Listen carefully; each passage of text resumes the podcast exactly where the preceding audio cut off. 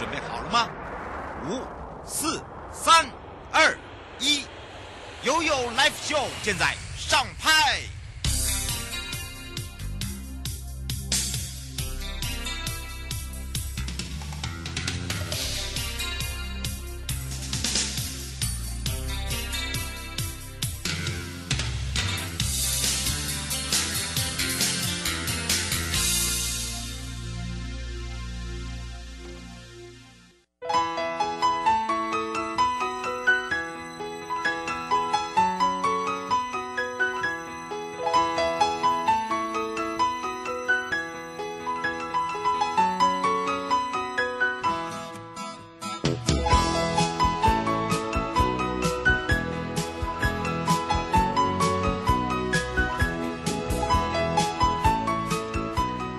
来到了一点零三分喽，再度回到了 You Live Show FM 零四点一正声广播电台，陪同大家，我是你的好朋友瑶瑶。嗯，当然呢，回到了生活法律生活法庭上半段呢。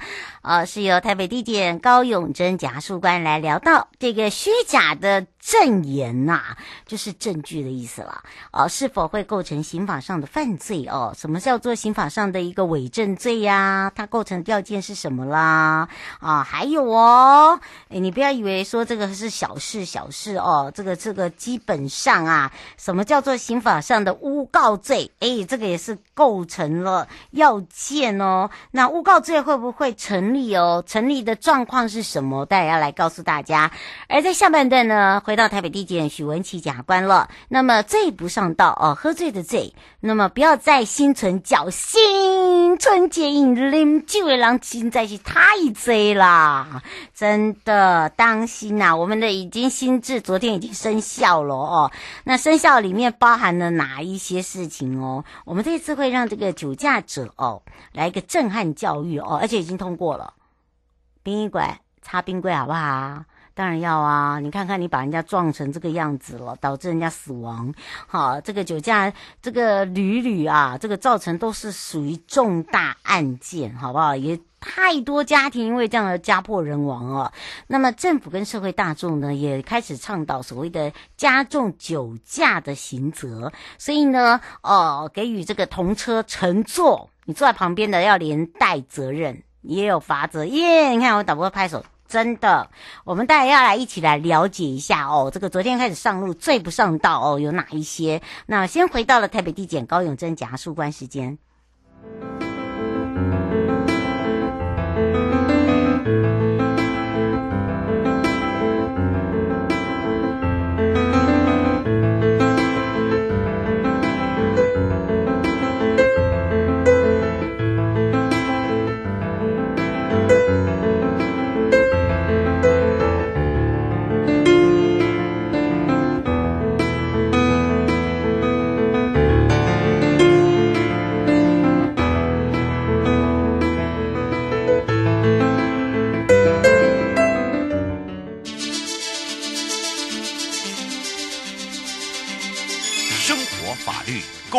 Go 你我生活的好伙伴，我是你的好朋友哦。我是你的好朋友瑶瑶，再度回到了 You Live Show FM 零四点一正声广播电台，陪同大家。我们要来开放零二三七二九二零，又预告了上半段由台北地检高永贞假树官陪伴大家。新的一年呢，接下来聊到的呢，啊，跟这个虚假的证言呐、我就是说所谓的做这个伪证啊，到底会构成刑法上面什么样的一个罪名？哦，这个要件又有哪一些哦？我们先让永贞假树官跟大家打个招呼，哈喽。啊哈喽，呃，主持人以及各位听众好啊，呃，那新年快乐，那这个大家开工大吉。嗯，这个一开工哦，大家就开始捏一下自己身上的肥肉啦，哈，然后呢，开始来讲一下 这九天做了些什么事哦。不过九天来哦，这个酒驾案件还是很多，然后另外一个就是呢，哦，很多人哦，就是。呃，开始哦，就是说，诶，了解一下，诶，其实生活中很多的法律是我们自己搞不清楚的，对不对？是是，嗯是，所以今天我们要来聊到的这个虚假的证言啊，这个所谓的证据啊，到底会不会构成法律上的一个刑事法律的责任啊？那么今天这个案例，也就是一名小明看到邻居家的花很漂亮哦，这个花园里面那么多漂亮的，那趁着邻居啊，他刚好呢这个呃出远门啦，他就去他的这个邻居家哦，翻墙去赏花啦。哦，还没到拔花啦。不过呢，邻居回到家觉得怎么那个花园有那个脚印啊，就怀疑说是不是小明，哎，就报警。结果小明呢就找好朋友啊小华作证说，哎，当天我没有啊，我又没有去他家，我也没有爬墙过去看花，我去的是我朋友小华家，好、哦、住，而且还住在那里，好，根本就没有在在这个附近。那请问一下，这样子的一个呃叫小华做伪证的话，基本上会不会也构成刑法上的犯罪责任？所以我们。要就是说，为了好朋友哦，情谊相挺，有一些真的是没有办法。可是问题是，他不知道这个伪证伪证啊，做伪证啊，其实是有刑法的，对不对？是是，对，呃，对。那就像主持人说的，因为这个小华哦，他去做了一个虚假的证言哦，那呃，确实是有可能会构成刑法上的犯罪哦。那也就是刑法第一百六十八条的一个伪证罪哦。那这边会牵涉到说，这个伪证罪它的构成要件是什么啊？嗯，那也就是小华的行为如果都符合了这个犯罪的构成要件的话呢，那确实就是会成立这个刑法上的伪证哦。那这样的状况之下呢，其实是可以处七年以上有期徒刑的，所以其实是一个蛮重的罪哦。那他会处这么重哦？那呃，其实，在法理上应该是认为说，呃，因为这个案情呢，是因为你的伪证，然后导致别人呃因此可能定罪，或是可能别人因此就脱免了这个刑罚的处罚。那他认为说，这个对国家的刑法权哦，嗯，呃。是很大的伤害，因为它变成因为你的虚假证言，所以法官跟假官他没有办法去发现事实的真相，嗯，那就会把这个案件完全引导到一个错误的结论。嗯，好，所以所以才会处罚一个比较重的刑责哦。那所以说，我觉得呃，大家也是要了解这个伪证罪的构成要件到底是什么，才呃知法才能够不要犯法。嗯，好，然后误触了这个法律，对，所以我们必须还是要了解一下它的成立的要件哈。那呃，这个我们的成立要件呢，第一个，嗯，它必须在呃所谓的这个虚伪的内容哦，应该是要对案情是有重要关系的哦。因为呃，就像我们刚刚提到的，因为他的罪其实蛮重的，那所以说，如果你的证言内容是无关紧要的，就是啊，嗯、呃，那当天有没有下雨啊？当天到底是？呃，这个隔壁的呃，这个小花有没有在现场等等的？如果是对这种案情是比较没有重要关系的事项的内容的话呢，呃，我们这边是不会成立伪证罪的。那但是我们这个案例，因为这个小华他所讲的证言是比较重要的内容哦，因为他就是涉及到说，呃，这个小明的一个不在场的一个。呃，这个证明嘛，嗯，所以他这样的内容呢，确实是有可能会成立到伪证罪哈。嗯，那另外呢，其另外其他的要件就是，呃，他必须是在呃，就在公署审判的时候，也就是呢，他以证人的身份呢，在这个呃法院、嗯，法官以及检察官的面前呢，他必须要先经过一个。具结的程序，嗯，之后才说这些证言的话，这个时候也也才能够成立这边刑法上的伪证罪哦。嗯，那其实简单来讲，就是说，如果你是在呃法官跟检察官以外的人面前所为的证言哦，嗯，因为像是如果我们到警局去做笔录，是好，那因为警察的笔录呢，呃，他并不需要经过一个拒绝的程序，嗯。那所以在你没有经过拒绝的程序，所谓的陈述的话呢，呃，其实即使这个内容是虚假的，其实也不成立我们这边的一个伪证罪。嗯，是。好，但是通常呢，如果这个案件，呃，因为你在警局所做的证言而移会移送到检察官的面前，那如果你在检察官面前呢，还做这样的一个虚假的证言，那因为甲官呢，依照法律规定哦，他在讯问之前呢，会请证人呢去做一个拒绝的程序。嗯，那经过这个拒绝程序之后呢，就代表说，呃，他是他是担保说你是呃承认说，哎，我我之后讲的这个证言内容都是真的，不是假的哦。但是如果你做了经过这样的程序之后，你却还在检察官面前说假话的话呢，那就是很可能会构成我们这边的伪证罪。嗯，是刘先生想请教一个问题哦，他说检察官，官，但您的意思是说说谎者跟做伪证者罪是一样？然后他说这跟我们刚才讲到的，呃，诶，他写什么？哦，他说跟我们刚才讲告的诬告有什么关系？哦，是是，呃，那这边的话，通常因为这两个罪通常都是，呃，它相同点，因为它都是说有点是对对，是侵害到国家刑法的刑罚权的正确行使。好，但是呢，它在刑法上是两个不同的罪。那我们从刚刚讲的说谎者跟对对对对作证者，我们嗯，对，因为我们刚刚的那个伪证罪，第一个它必须是以证人的身份，嗯，然后。然后，并且去，呃，经过一个拒解的程序，嗯、对对，之后，所以说他原则上是，呃，是以证人的身份受询问的时候所说的话才能够成立伪证哦。嗯，那至于刑法上的诬告，确实这两个罪常常会被一起来这个提到哦。那诬告的话，它的，呃，应该是说他的意思是说，我是想要别人去受刑事跟惩戒处罚，嗯，而跟。这个公务员来做一个诬告的动作，这时候就是成立的诬告罪。所以说，他的内容哦，他第一个，他可能第一个，他是告发人或是告诉人的身份。嗯，好，那第二个呢，他是他陈述的说谎的内容呢，是呃，是为了让别人因此受到刑事跟惩戒处分。也就是举例来讲，就是说，呃，我今天是告发的。这个身份，那今天我到地检署去按铃申告，嗯，然后我申告的内容就说，哦，这个小明呢，他有做偷我家鞋子的行为，但是其实根本没有这件事，做假的。的话呢，嗯、对对，那虽然都是说谎，但是因为他所做的申告跟按铃的按铃申告的动作呢，会因为他的这些话而使小明。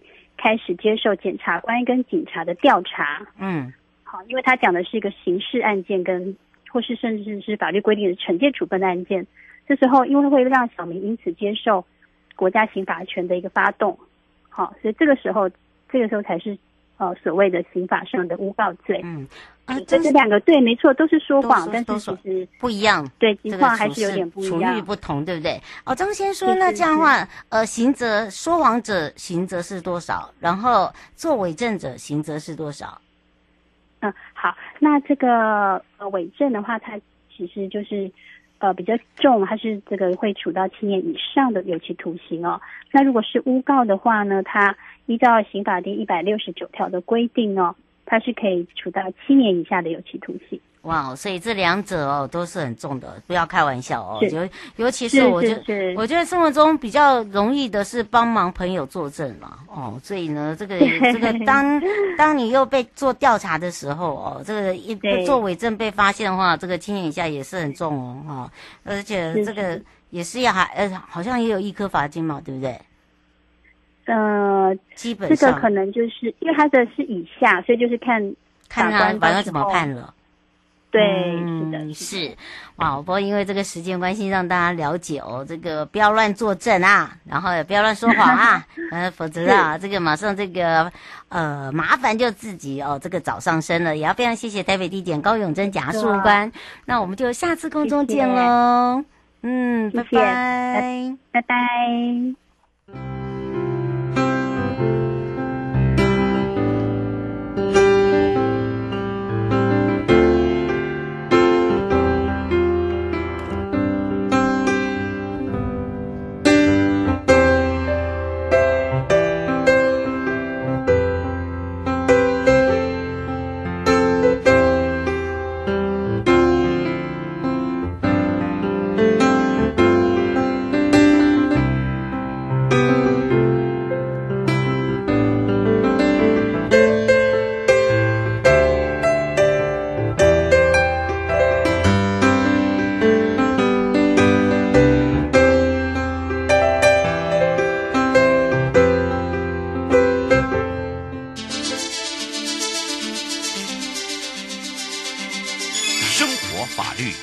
，Go Go 你我生活的好伙伴，我是你的好朋友哦。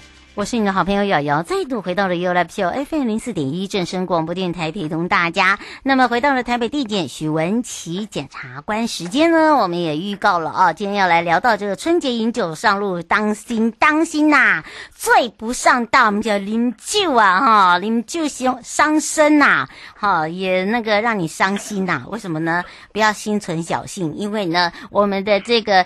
酒驾新制在昨天已经正式生效了，那包含的有哪一些呢？啊，还有就是修正后跟修正前到底有什么不同？还包含了呢，这个酒驾常常听人家讲吼，哎呀啊，不就是吹一吹啊，走走路啊，看有没有走直线，有没有走歪等等啊，不是这么简单喽。所以我们要赶快开放零二三七二九二零，赶快来让检察官跟大家打个招呼，哈喽。嗨，瑶瑶，嗨，线上的听众，大家好，我是台北地检署许文琪检察官，是，新年快乐！哇，这个新年快乐，马上新春饮酒上路，当心，我们的新制已经生效了，对不对？是啊，嗯。那我们这一次的修法是在一月二十四号，刚好在农历春节前，立法院三读通过。嗯，那总统府已经在月底就已经颁布实行了，所以现在有包含我们整个春节的期间，还有日后啊，我们通常年假放到元宵嘛，整个过年之后的期间哦，通通都适用这个酒驾的新法，那相关的这个罚则都有提升。嗯，那简单跟。就是大家听众稍微分享一下哈，嗯，那现在这个酒驾，单纯酒驾没有肇事，也就是说可能没有人死伤、没有人死亡的话，原本的刑责就是已经提高到最重可以判到三年，嗯，然后并且还可以并科罚金三十万。嗯，那如果你在十年里面两度去做酒驾的累犯的话，你除了吊吊销执照之外，主管机关还可以去公布这个酒驾累犯者的姓名、照片，还有违法的事实哦。嗯、这个其实也有一个喝阻的作用在。嗯，是。我先想请教一个问题哦。他说，像您刚才讲的两年，呃，两次不是两年，两次酒驾哦，不管有没有撞到人，就吊销执照，会不会十年后他又可以考执照？他想问这件事。是。那这个部分的话，应该是驾驶执照原则上吊销啦。那能不能够再考执照？这个我可能还要再。我们要再看看后续了。新制的话，嗯、现在的新增是说，如果你曾经有考就是酒驾，但你要重新考领驾照的话，那时间的话，我可能要看一下法条。但是原则上可能可以重新考领。但是如果你要重新考领的话，你必须要先申请登记配备有酒精锁的汽车。对，我记得是才会给你驾照。嗯、那如果你是没有去。做这个配备的话，你就开车上路的话，还会有这个一样六万到十二万元的罚款。嗯，是哦，这所以请大家注意一下，十年之内哈，你两度哦。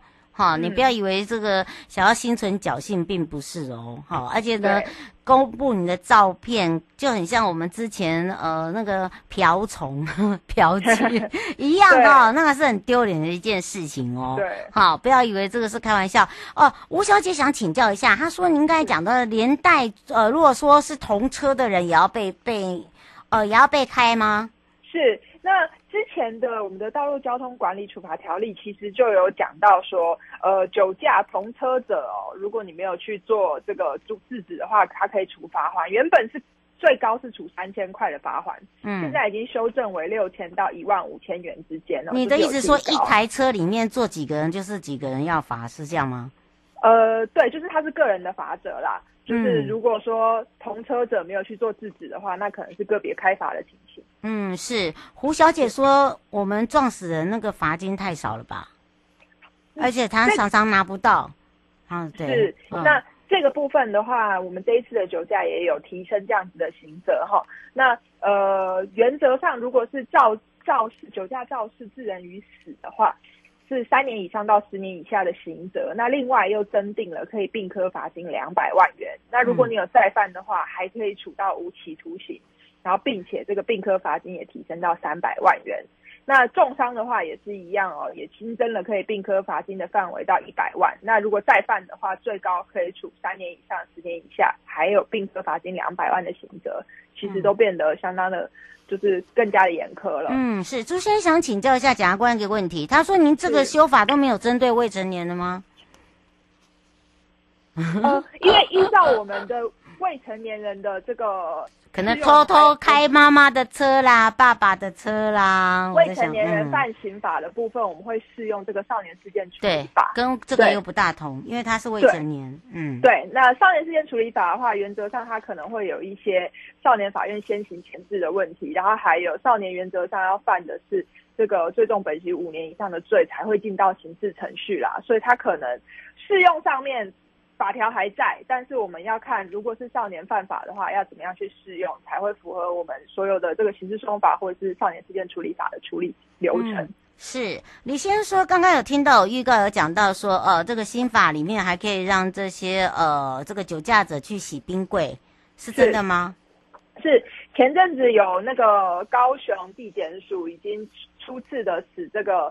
这个酒驾的再犯者，哦，我们去做清去殡仪馆做清洗冰柜的，嗯，对对，清理。那呃，据那个新闻上面，我看到是清洗大体的部分，可能还是还是不行，可能嗯，还是觉得专业，对，这是对，可能有点心有余悸啦，嗯，那也有点太强烈了。那如果是冰柜啊，或者是一些殡仪馆的清扫啊，可以让呃民众更加的去贴近这个生死之间的边际啊，可以更加了解他的这个行为可能造成的后果。我觉得也蛮有警示的效果。嗯，是，不要以为说哦，这个新法哦好像太轻或什么，其实你看哦。像我们刚才讲到那个酒驾构成要件里面，以前人家讲的不是说呃这个要吹气呀，好，不然就叫你走直线呐、啊，对不对？记不记得？对。哎，那其实是这些呃，这是在之前的旧法，新法现在也算吗？呃，不是的，其实新法现在在，其实，在。几年前的修正就已经改了，就是我们专责专门是以你的这个推测或者是你协议里面的一个客观的数值，就来判断说你到达这个数值，比如说吹气是零点二五，然后抽血的话是零点零五，百分之零点零五以上的话，就认为说到了这个程度，我们认为这个人就是没有办法安全的驾驶，所以就直接认为说你就是不行，所以。呃，就算你说，哎、欸，我很常喝酒啊，我这个对酒精的耐受性很高啊，我可以走直线，我还可以骑单轮车三百六十度的这个前后空翻，都是不行的。嗯，所以以前是因为我们的构成要件是会去判断说你是不是已经到达不能安全驾驶的程度，所以会用一些你的平衡测试来去辅助判断说，认为你这个人已经没有办法好好的开车。嗯、但是现在修法了之后，就是完全依照你的客观的数值。你数值到了，那就是不能安全驾驶，没有什么好说的。所以去要求说，嗯、那我还要去做这些同心圆测试啊、独立啊、金鸡独立啊，或者是走独木桥这些，其实现在都比较不会有这样子的测试的活动了啦。嗯，是。呃，黄小姐说，现在拒绝酒测那个行者有没有呃提高？另外，她说有些人那个体质就是昨天喝的酒，今天没有退啊，那如果超标的话，那怎么去罚？好。那一样哦，我先回答这个昨天喝的酒的，嗯、对，我先回答这个宿醉的这个部分哦。基本上我们还是一样，不管你什么时候喝的酒，那只要哈、哦、你的酒精催测，因为通常啦，大家都会说我刚刚才喝，或者我昨天才喝，或者我两天前喝，甚至有些人说我没喝，但是呢，就是验出来有了嘛，那我们很难去考证说到底你他有没有喝时候，嗯、对，那有些人真的是他。就是说，检察官，我真的没有骗你，我真的是昨天晚上喝一杯药酒比较好睡。嗯、但是呢，基本上都是这样哈。有些人的肝哦，就是他的酒精代谢的，差嗯，对，比较差，所以他其实酒精没有办法完全的代谢之后，他就上路。那因为我们刚刚也讲到了，我们的构成要件是，你只要验出来这个客观的浓度，那就是推定你不能安全驾驶，你就是酒驾了。嗯、所以只要你有服用酒类，比如说你吃了烧酒鸡啊。的一些米酒头，有含米酒的料理啊，或者姜母鸭、嗯、羊肉乳啊，或者是你自己吃饭的时候有喝一杯啤酒的习惯，你可能觉得说，我昨天晚上九点喝的，然后我睡一觉，早上六点多起床出门上班，应该没事吧？很多都是这样子被抓进来的，所以建议都是说，如果你有喝酒，或是有接触到酒类，你二十四个小时之内都尽量不要去碰方向盘，嗯、因为你没有人能够体会到说自己的身体状况。是不是真的能够把酒精都代谢？嗯、那另外一个，刚刚还有一位民众提到的这个酒拒测的法律效果哈，嗯、那一般来讲就是你可以拒测，但是呢，拒测有两个情形啊。第一个，警察会告诉你说，你拒测的法律效果就是我可以处你罚款，然后我把你的驾照直接吊销，嗯，然后你三年之内都不可以再考考驾照，嗯、然后一致保管你的车辆。你如果还是要拒绝受测的话，好，那我就先罚你。但是呢，如果警察已经觉得说，其实你就是有酒气，然后或者是你已经开车肇事，嗯、那你就是死不吹，那没有关系，我们可以把你逮捕了之后，就是去采认你的。采验你的检血液，抽血检测了之后，嗯、一样我们可以去确认你到底有没有酒测的这个行为。所以并不是说，哎、欸，我只要一概的说我我拒绝酒测，我就绝对不会有酒测的这个，就就是不会不会被酒测。